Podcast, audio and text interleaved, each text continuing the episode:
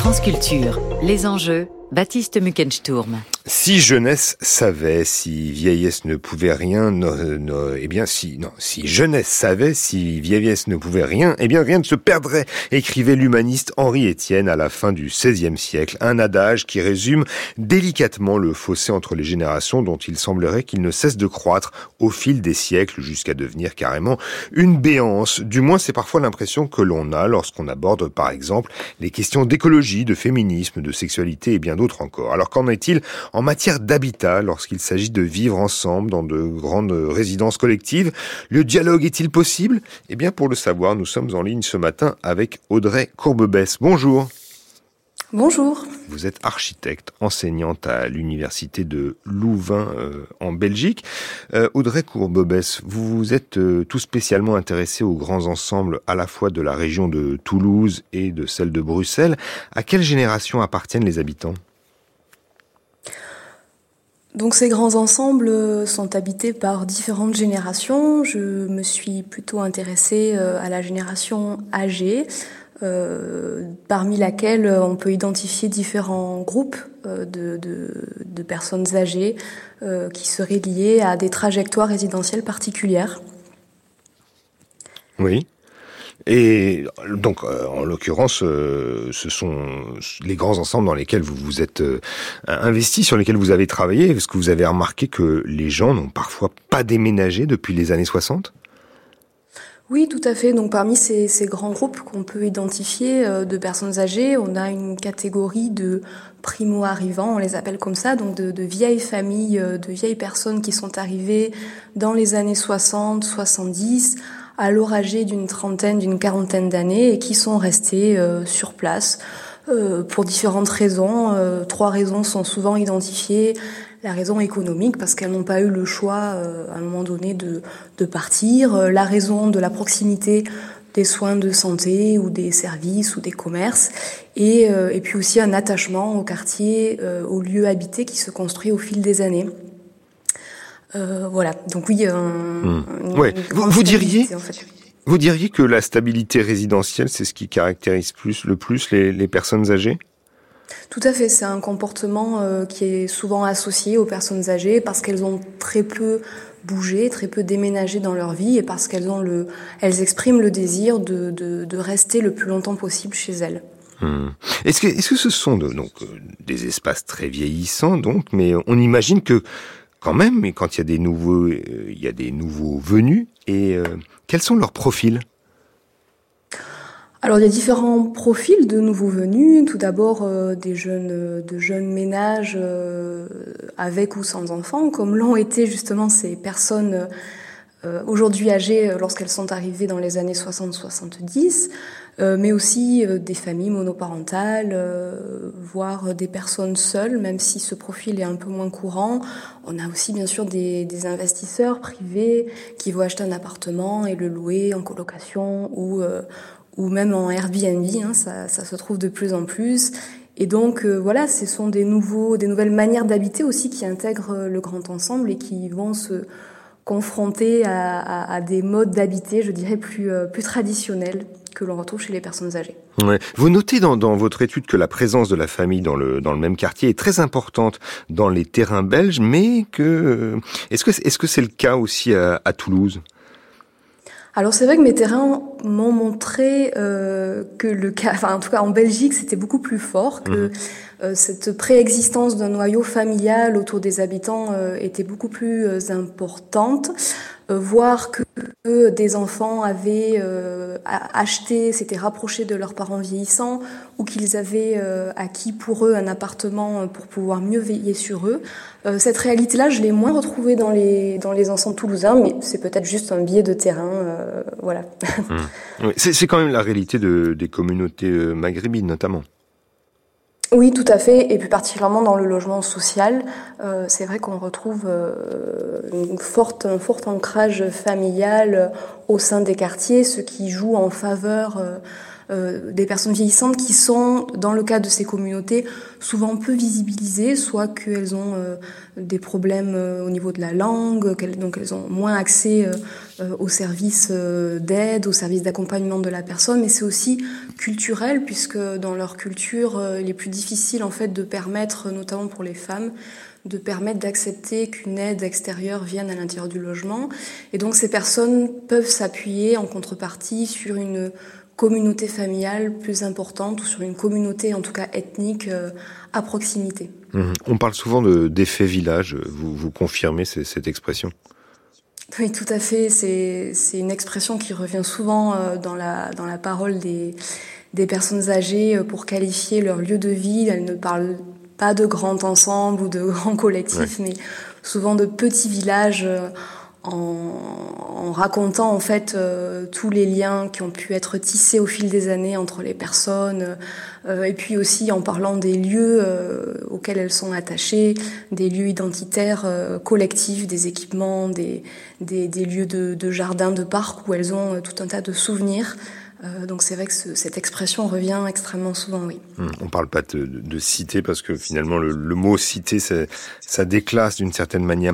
Il y a une idée qui est répandue, euh, Audrey Courbebès, c'est que l'idée, bah, c'est que en fait les, les personnes âgées euh, ont de grands logements et mais ceux dans lesquels ils ont vécu avec leur famille, tandis que les, les nouveaux venus, euh, eux, seraient plus contraints dans des appartements plus petits. Est-ce que est-ce que c'est vrai d'abord? Et est-ce que ça provoque des tensions si c'est vrai? Alors effectivement, ces personnes âgées, lorsqu'elles sont arrivées, elles avaient souvent des enfants, euh, donc elles ont habité des appartements euh, avec deux, trois chambres, euh, et aujourd'hui elles se retrouvent seules ou en couple, donc on parle de sous-occupation du logement, c'est-à-dire qu'il y a plus de pièces disponibles que de personnes qui habitent le logement. et à contrario, bien des jeunes habitants, lorsqu'ils accèdent au logement, à la propriété, n'ont pas forcément tout le temps le, la possibilité d'accéder à un grand logement. Mmh.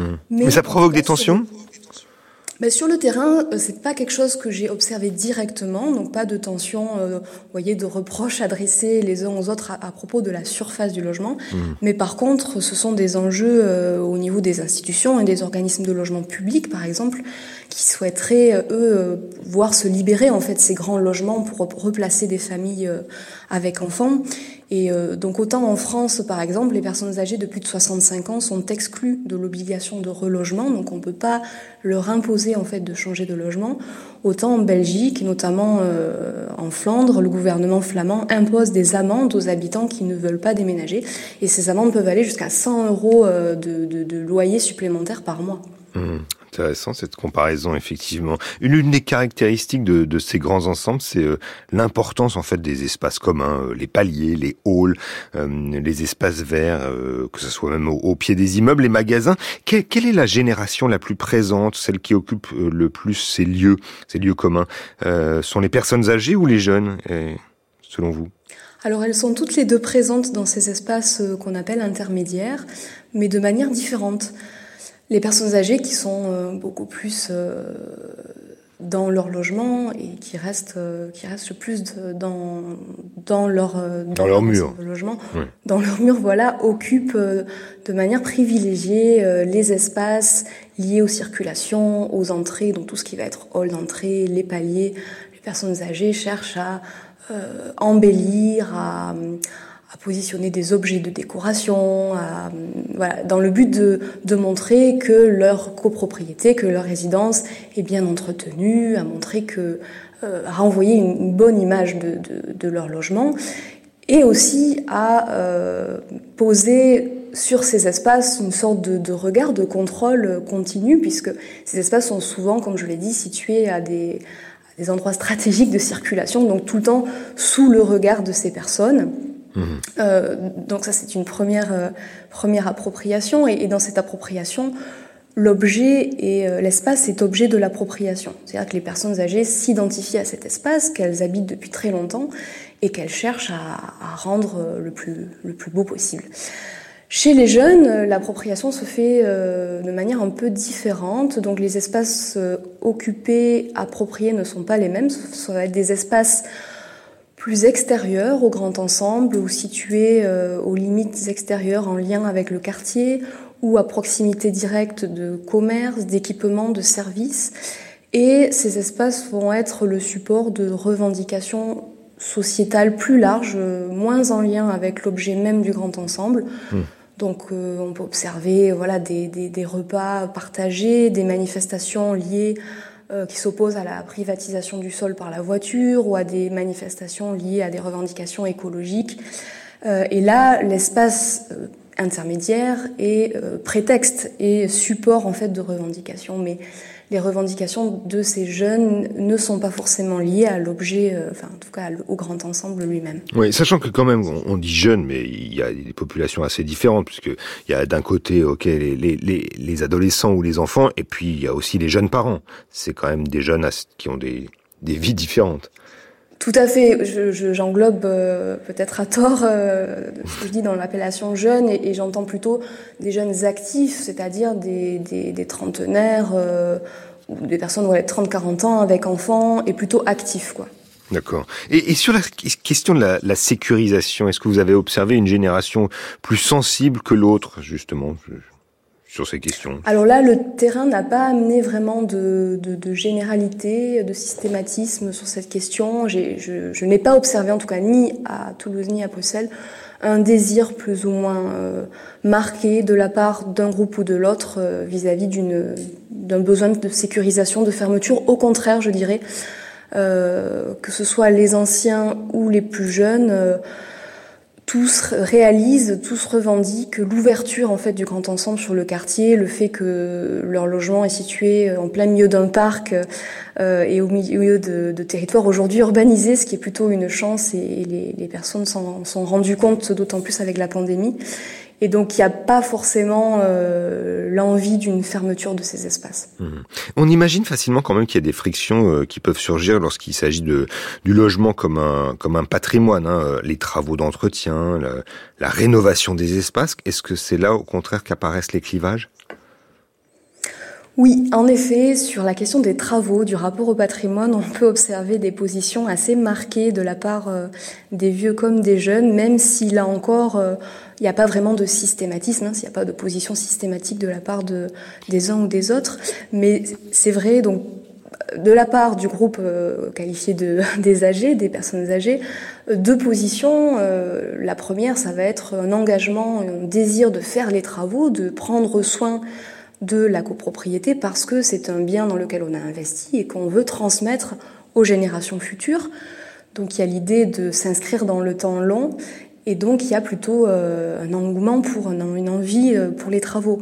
Mais de notre côté, chez des personnes qui vont être très âgées, donc euh, appartenant à la catégorie du quatrième âge, au-dessus de 85 ans, souvent des femmes seules, on remarque un rejet complet en fait de, des projections de travaux sur la copropriété parce que ces personnes nous disent mais qu'est-ce que vous voulez que ça me fasse euh, voilà je ne verrai pas je ne serai pas là pour voir ces travaux je ne serai pas là pour voir cette évolution donc elles se mettent vraiment en retrait en fait de cette de cette possibilité là qui ne fait plus partie de leur horizon temporel mmh. et chez les jeunes c'est pareil on a on a on a on observe deux attitudes euh, opposés. Euh, certains jeunes euh, accèdent à la propriété pour la première fois, donc c'est un investissement important. Ils ont acheté depuis peu de temps. Et donc l'idée des travaux, d'un investissement financier encore lourd, peut faire peur.